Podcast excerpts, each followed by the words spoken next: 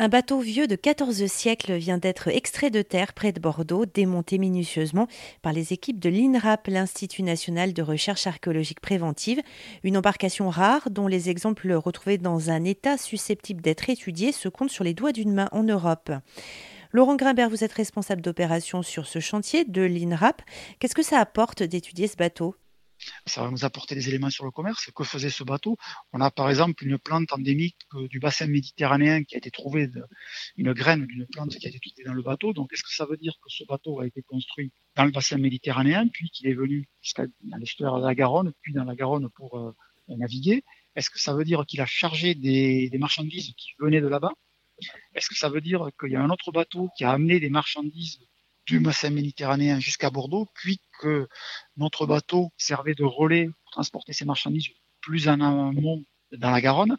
On a pas mal de tessons de céramique aussi, donc on va avoir des datations qui vont être affinées, peut-être des éléments liés à la à du commerce et à la, à la vie quotidienne des gens. Quel type d'objet était utilisé dans ce bateau? On a quelques éléments de cordage, par exemple.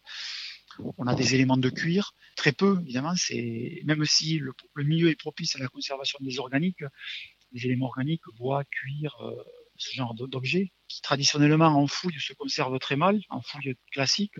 Mais là, comme on est dans l'eau, en fait, en permanence, ça se conserve très bien. Donc ce bateau, il a beaucoup de choses à nous, à nous raconter. Il va nous raconter aussi euh, ben, l'environnement dans lequel il était.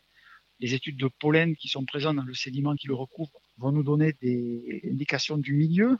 Est-ce que c'était un milieu ouvert comme aujourd'hui? Est-ce qu'il y avait plus d'arbres ou moins d'arbres?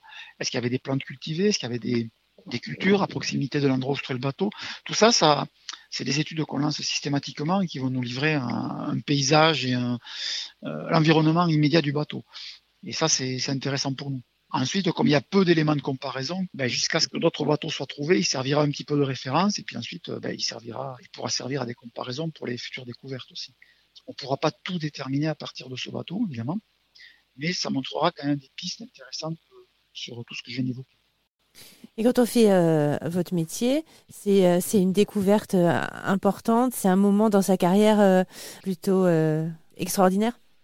Plutôt fort, oui. C'est moi, j'étais pas du tout spécialiste ni porté sur la fouille de bateaux, encore moins dans ce secteur de, du territoire, mais c'est passionnant parce que en fait, c'est un vestige qui, contrairement à un mur, un mur ne bouge pas un mur qui soit médiéval, antique, proto-historique, euh, c'est un mur. Il indique la présence d'une maison.